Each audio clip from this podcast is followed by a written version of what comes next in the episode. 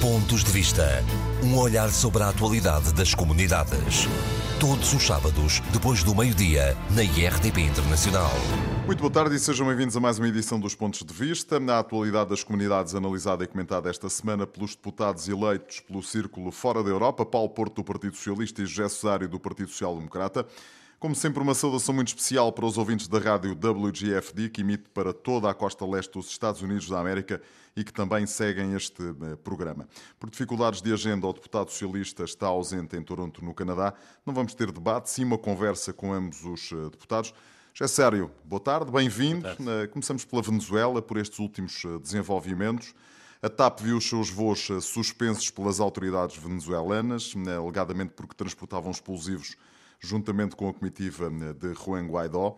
No início desta semana, o Ministro dos Negócios Estrangeiros, Augusto Santos Silva, esteve em Genebra e conversou com o Ministro dos Estrangeiros da Venezuela. Explicou-lhe que o relatório ilibou a companhia aérea portuguesa, garantiu que a posição de Portugal não sofre qualquer alteração. O senhor, que é um profundo conhecedor desta eh, problemática da comunidade portuguesa que vive e trabalha na Venezuela, vamos por partes, José Cesário a suspensão dos voos da TAP é uma machadada muito importante na ligação entre a comunidade e Portugal, ou não? É, e é uma, é uma medida perfeitamente desproporcionada. É, aliás, eh, é uma medida que procura transformar a comunidade e os venezuelanos, que, no modo geral, precisam de viajar, num elemento quase de chantagem para forçar naturalmente eh, Portugal a tomar eventualmente outras posições e também interpretamos isto como um aviso a outras companhias aéreas para eh, não permitirem que, nomeadamente o Sr. Guaidó e eventualmente outros, outros, outras personalidades com visibilidade pública a nível da oposição na Venezuela possam utilizar os respectivos serviços. E já há tão poucas companhias aéreas europeias a viajar restam, para lá. Restam poucas, resta Air França, Ibéria, Air Europa, uh, além da TAP, é evidente. Uh, ora, eh, nós entendemos, esta matéria vai ser tratada na próxima semana num, numa reunião com uh, o Sr. Ministro dos Estrangeiros, que foi na sequência de um requerimento que o PST apresentou e que acabou neste exato momento ser aprovado na Comissão de Negócios Estrangeiros, eh, nós entendemos que Portugal tem de ser eh, absolutamente muito claro e eh, deve requerer um acompanhamento e uma solidariedade plena de todos os países da União Europeia na abordagem desta questão. Se houve solidariedade de todos esses países relativamente ao modo como foi reconhecido o Sr. Guaidó, também tem de haver solidariedade relativamente a matérias desta natureza que envolvem uma parte dos estrangeiros que estão eh, que estão na, na, na Venezuela, nomeadamente que, os de origem portuguesa. A, a, a, suspensão são 90 dias. Eh, acredita que antes disso eh, esta suspensão vai ser levantada? Eu tenho de acreditar, não é? Agora, em boa verdade, não tenho dúvidas que se esta decisão foi tomada tinha objetivos. Uh, não sei se esses objetivos vão ser atingidos ou não vão ser. Uh, Eventualmente mudar a posição do governo português. Eventualmente, ora, Augusto Santos Silva já dito, disse em, em Genebra que nem pensar. Se isso acontecesse, seria grave, porque estaríamos, estaria a, a, confirmar-se a tal chantagem, não é? E, portanto, aqui uh, vai ter de haver uma posição forte do governo português. Eh, evidentemente, nós temos plena consciência da delicadeza disto.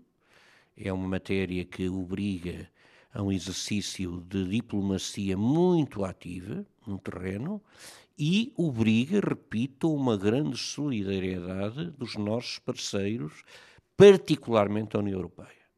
E não só, mas particularmente a União Europeia. Solidariedade essa que, pelo menos à vista desarmada, não sabemos o que se passa nas eh, enfim, embaixadas e nas uh, várias, uh, nas, nas, várias organizações multilaterais onde estas coisas se discutem, mas à vista desarmada essa solidariedade não existiu. Essa é uma das, é uma das questões que vamos ter de, de perceber, não é? De perceber na, no diálogo que vamos manter, na reunião formal que vamos manter com o Ministro dos Estrangeiros. Um, o Ministro dos Negócios Estrangeiros, depois daquela reunião que manteve com o homólogo venezuelano, disse que mudar a posição de Portugal nem pensar. Sim, tem a nossa solidariedade para isso. Nesse sentido, nós compreendemos a sua posição.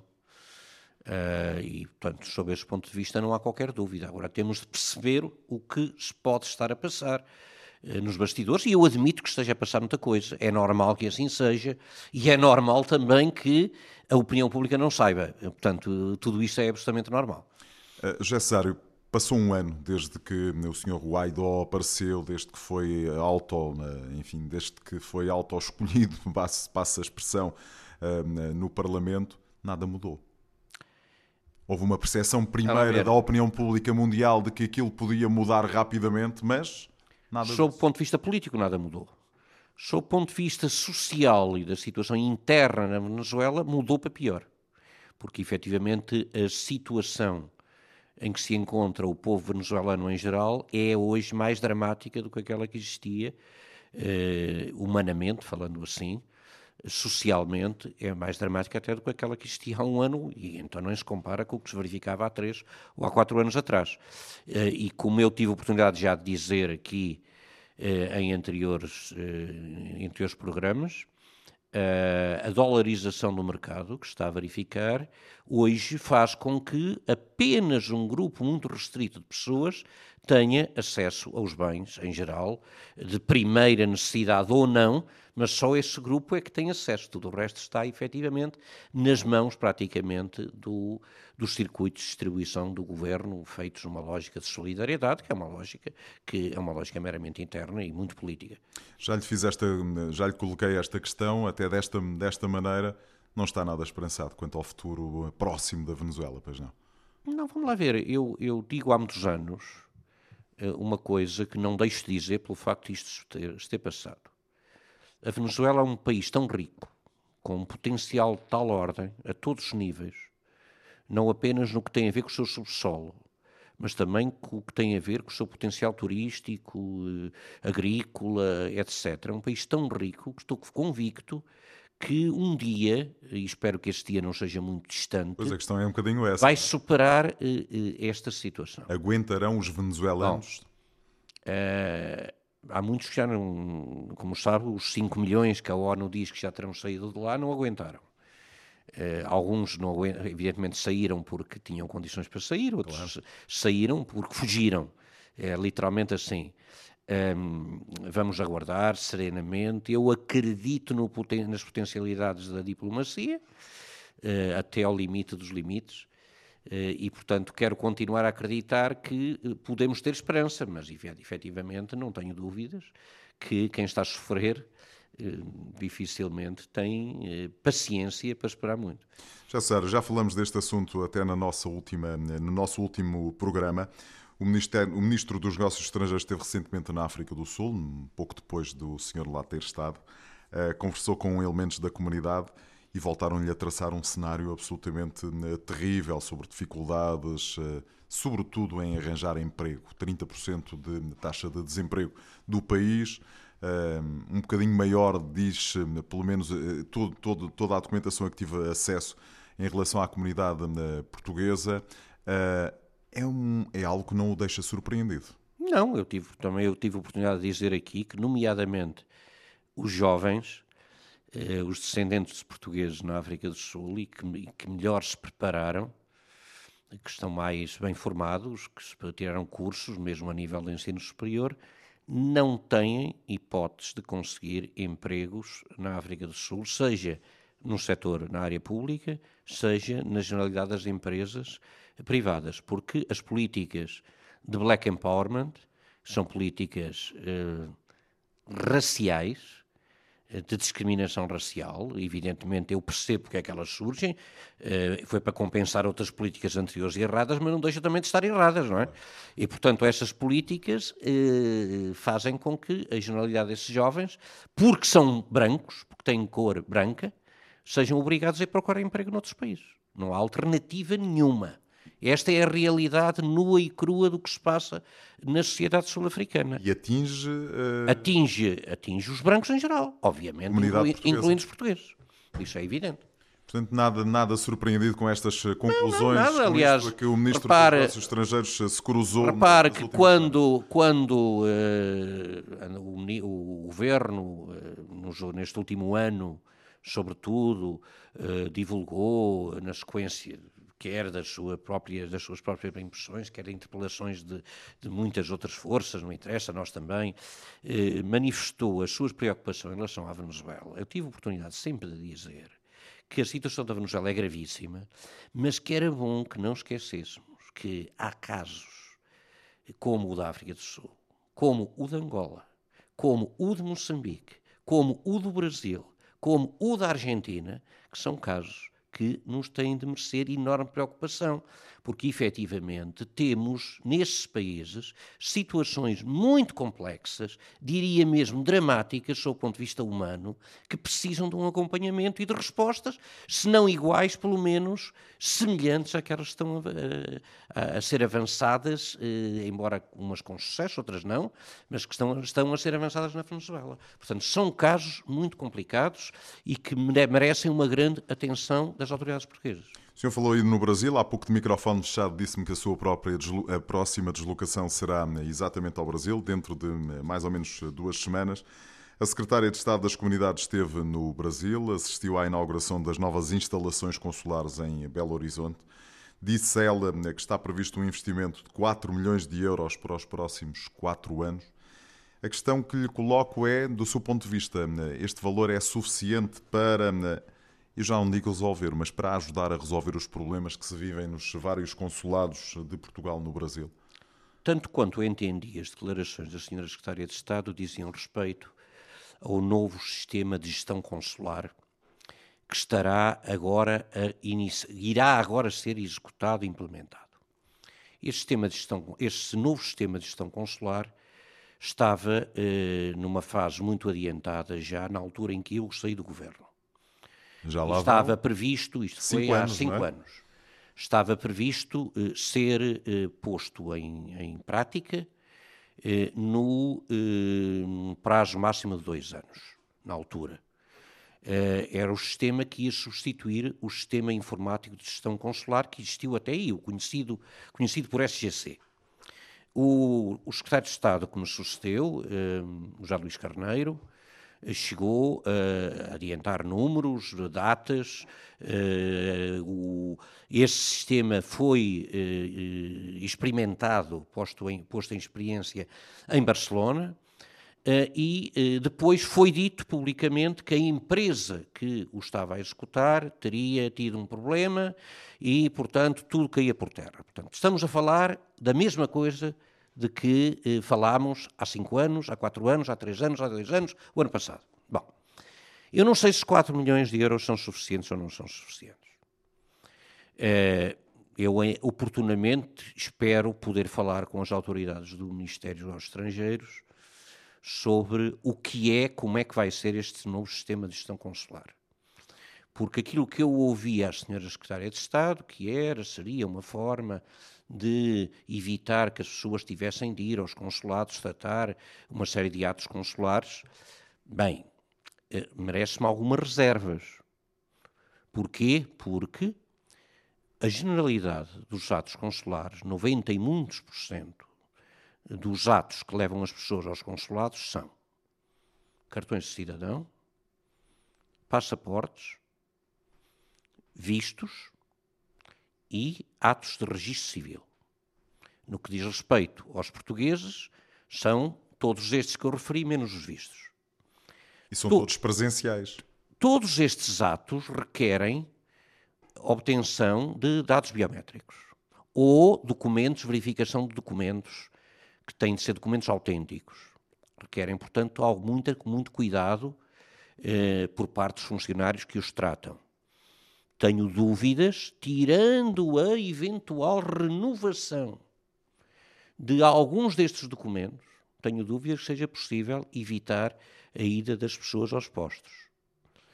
Eh, portanto, há que ter em atenção que espero que este eh, novo sistema de gestão consular não se traduza no mesmo grau de insucesso que se traduziu no passado os consulados virtuais, como sabemos que foi uma, uma medida anunciada como uma medida que ia resolver todos os problemas, ainda pelo Estado de Estado de António Braga, que se traduziu no uh, deitar para o lixo cerca de 700 mil euros, à data.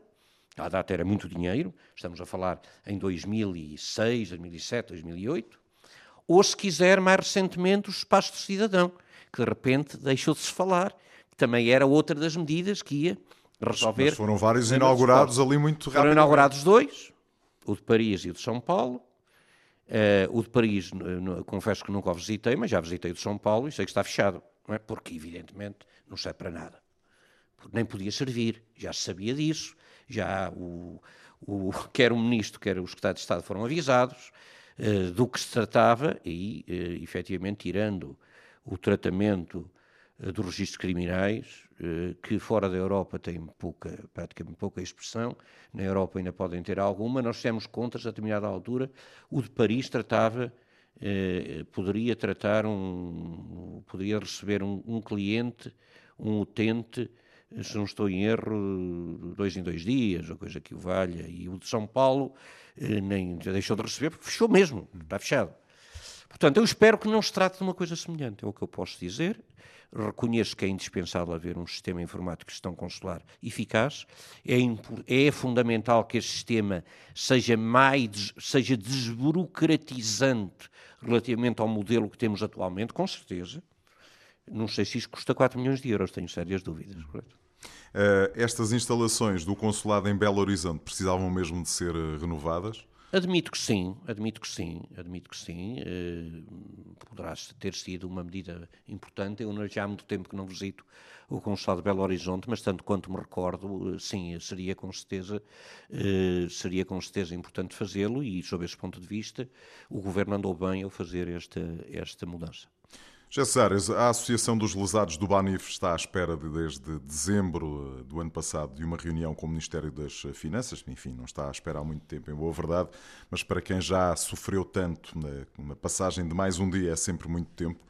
A ideia de que têm defendido e que pretendem explicar é a de constituir um fundo para indemnizar os mais de 1.200 lesados, ou seja, encontrar uma solução semelhante à que foi encontrada para os lesados do papel comercial do BES.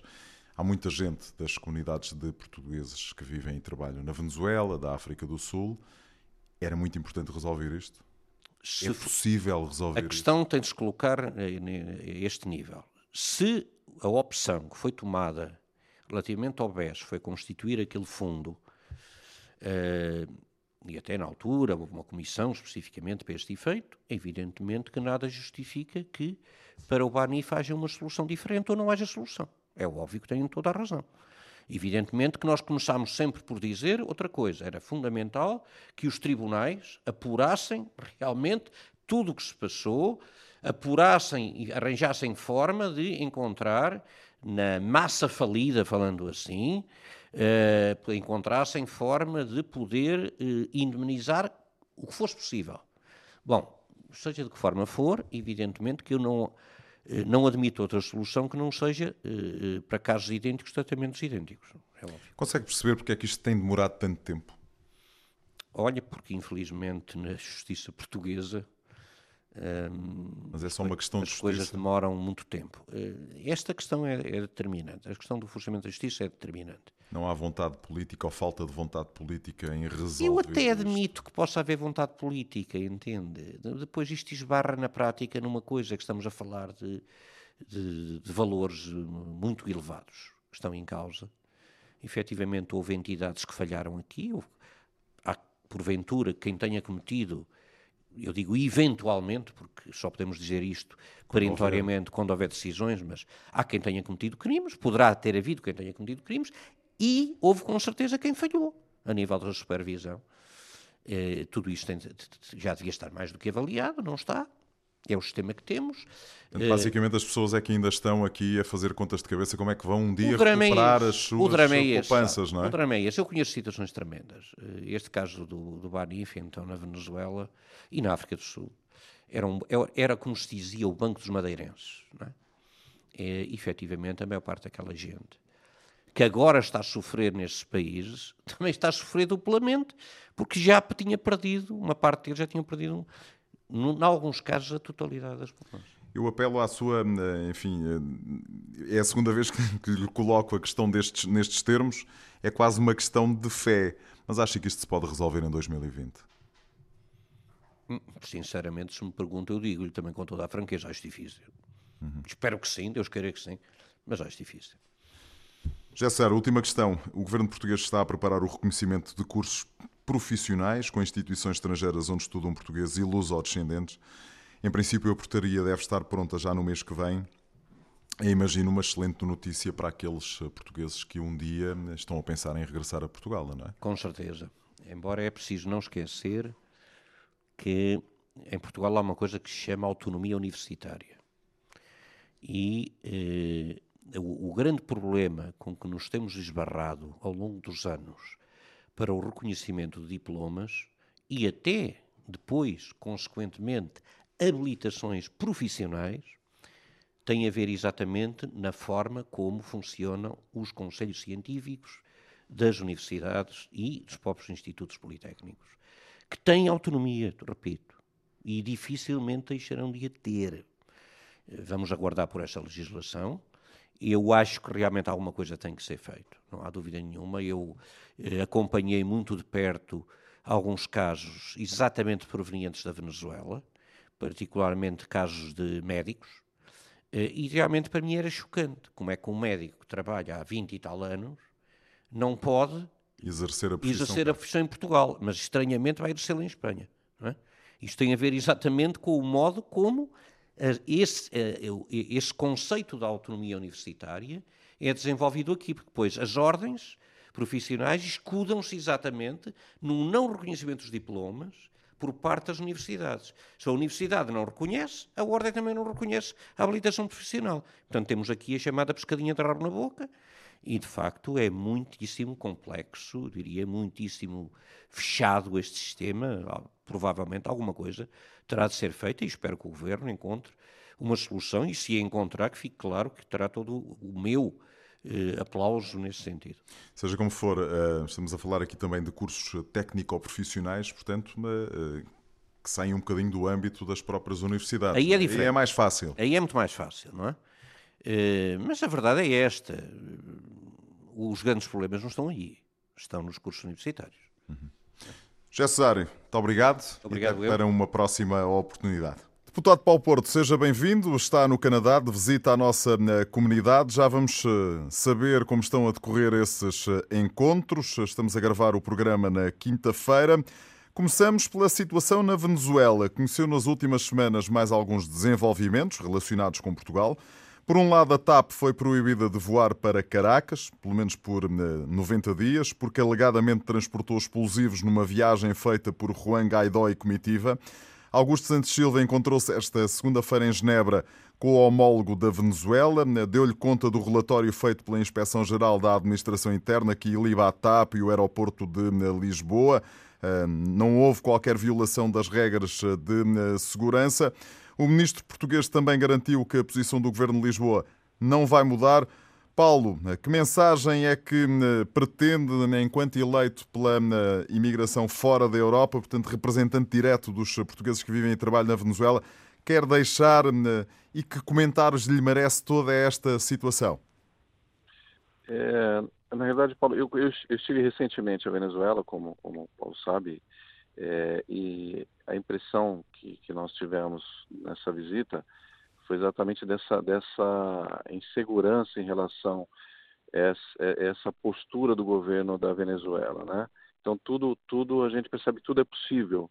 É, esse tipo de situação a gente tem, tem a certeza que, que, é uma situação que foi é, é, criada pelo pelo pelo governo é, do, do Maduro, né? E com certeza não, não, não havia nenhum tipo de situação perigosa e essas são situações que realmente é, todos percebem, mas é, temos, temos que ter certas cautelas em relação a isso, né, essas posturas.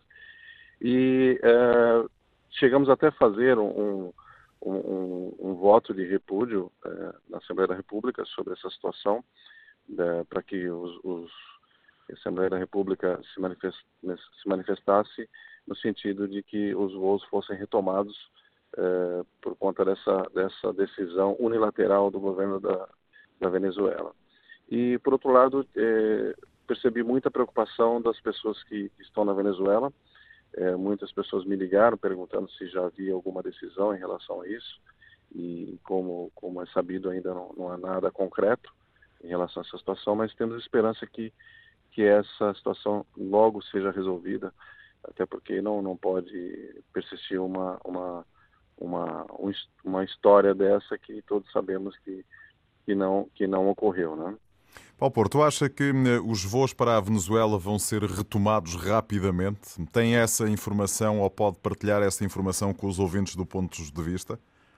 É, eu, eu, até gostaria de ter uma informação concreta e teria até esperança que, que fosse fossem retomados esses voos, mas não, não tenho essa informação. E é lógico que a expectativa é muito grande, é, até porque é prejuízo, seria um prejuízo também para a Venezuela, essa, essa, esse rompimento dessa, desses voos para Portugal, que é uma, é, uma, é uma ligação importante que a Venezuela tem, e para a nossa comunidade, mas é, a, concreto ainda não temos nada. Infelizmente, seria uma notícia boa, mas não, não temos nada concreto. Pelas informações que tem, eh, enfim, pelas informações que de resto são públicas eh, aqui em eh, Portugal, todo este, todo este cenário que foi criado pela administração atual da Venezuela em relação à comitiva de Juan Guaidó, de ter viajado na TAP, vindo dos Estados Unidos, o tal acusação de explosivos. Acha que isto foi algo plantado pelo governo para, enfim, impedir a TAP de continuar a voar para, para Caracas?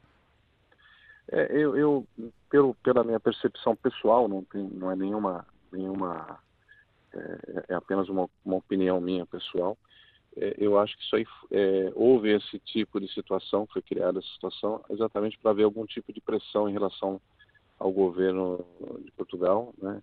É, supostamente uh, o governo Maduro achava que criando essa situação pudesse obter algum tipo de reconhecimento, algum tipo de, de, de, de mudança de postura do governo de Portugal. Mas uh, uh, as relações entre é, Portugal e Venezuela, é, elas se mantêm estáveis, né? E não foi não foi esse episódio que que, que, que, que, que vai trazer algum tipo de alteração na relação entre os dois países. É, a, a solução nós esperamos sempre uma solução pacífica e política para a questão é, da Venezuela que, que, é, que a Venezuela vive atualmente. O ministro Augusto Santos Silva esteve reunido com eh, o ministro venezuelano das Relações Exteriores em Genebra. Enfim, da, da conversa percebe-se que Portugal não muda nem um milímetro em relação àquilo que é a posição normal e que tem sido a posição também defendida pela União Europeia, ou seja, reconheceu a Juan Guaidó como o representante da Venezuela. Faz bem Portugal em não mudar rigorosamente nada? Sim, eu, eu penso que, sim, que, é uma postura firme, né? é uma postura de, de, do Estado português, é uma postura que é, é, é, é a mais, é a mais, é, mais ponderada em relação a essa situação toda e, e, e, a mais correta no meu ponto de vista, porque não, não podemos também nos submeter a pressões, é, principalmente pressões dessa natureza que entendemos que, que não, não não, não trazem nada, não acrescentam nada para a relação entre os países, uma relação é, que já é histórica e, e temos um, uma, uma, continuidade de, de, boas relações com a Venezuela e não podemos é, nos submeter a esse tipo de pressão. Paulo Porto esteve recentemente, como já disse, na, Venezuela. Passou agora um ano desde que, eh, enfim, apareceu Juan Guaidó mas em boa verdade nada, rigorosamente nada mudou. Isto é uma, um filme que vai ainda durar muito tempo, é uma série que vai ter muitos capítulos ainda? Eu, eu acredito que não, não haja é, uma, uma, solução assim rápida para a questão.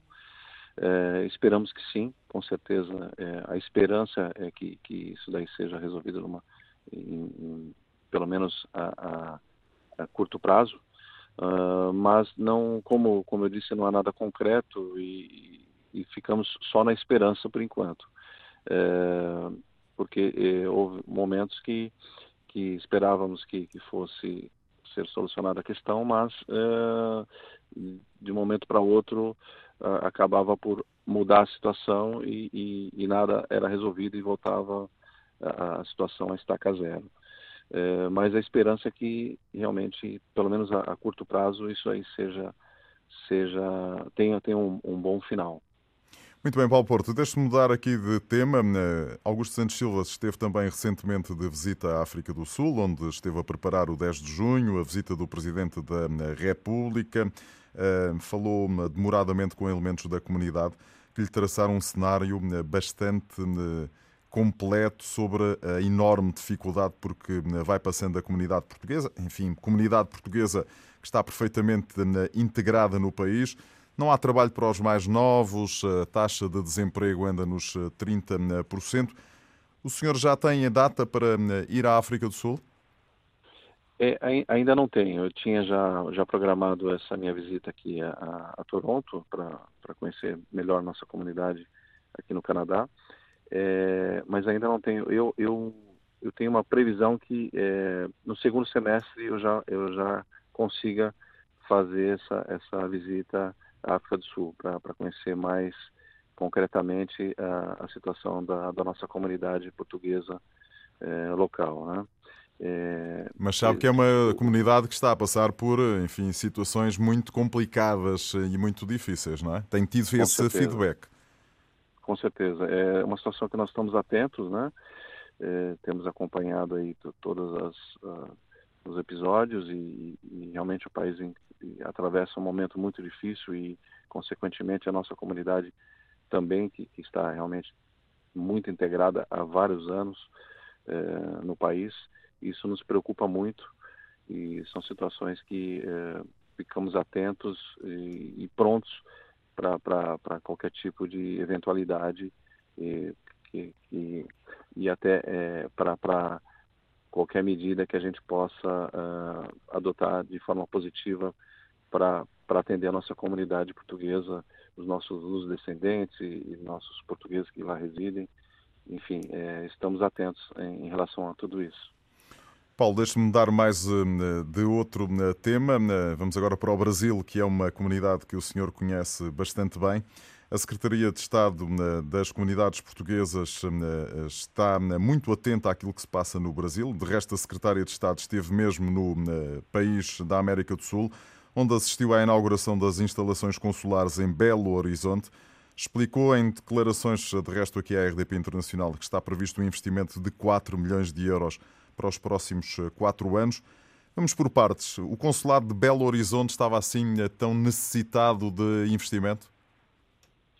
É, pelo que temos conhecimento, a, a, demanda era muito grande em Belo Horizonte, assim como os outros consulados e, e a estrutura ela, ela deixava a, a, desejar em relação à quantidade de pessoas, enfim, havia realmente necessidade dessa, desse investimento, porque são, são, grandes, são grandes capitais, né? É, são Paulo, Rio de Janeiro, Belo Horizonte formam aquele, aquele triângulo que, é, onde nós concentramos aí é, mais da metade da população do Brasil, né? E, consequentemente, a maior concentração de portugueses é, no Brasil.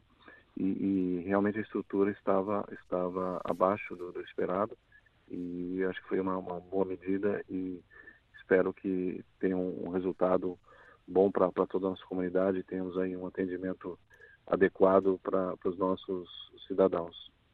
Berta Nunes falou mesmo no investimento de 4 milhões de euros em todos os consulados eh, dessa rede que eh, agora referenciou.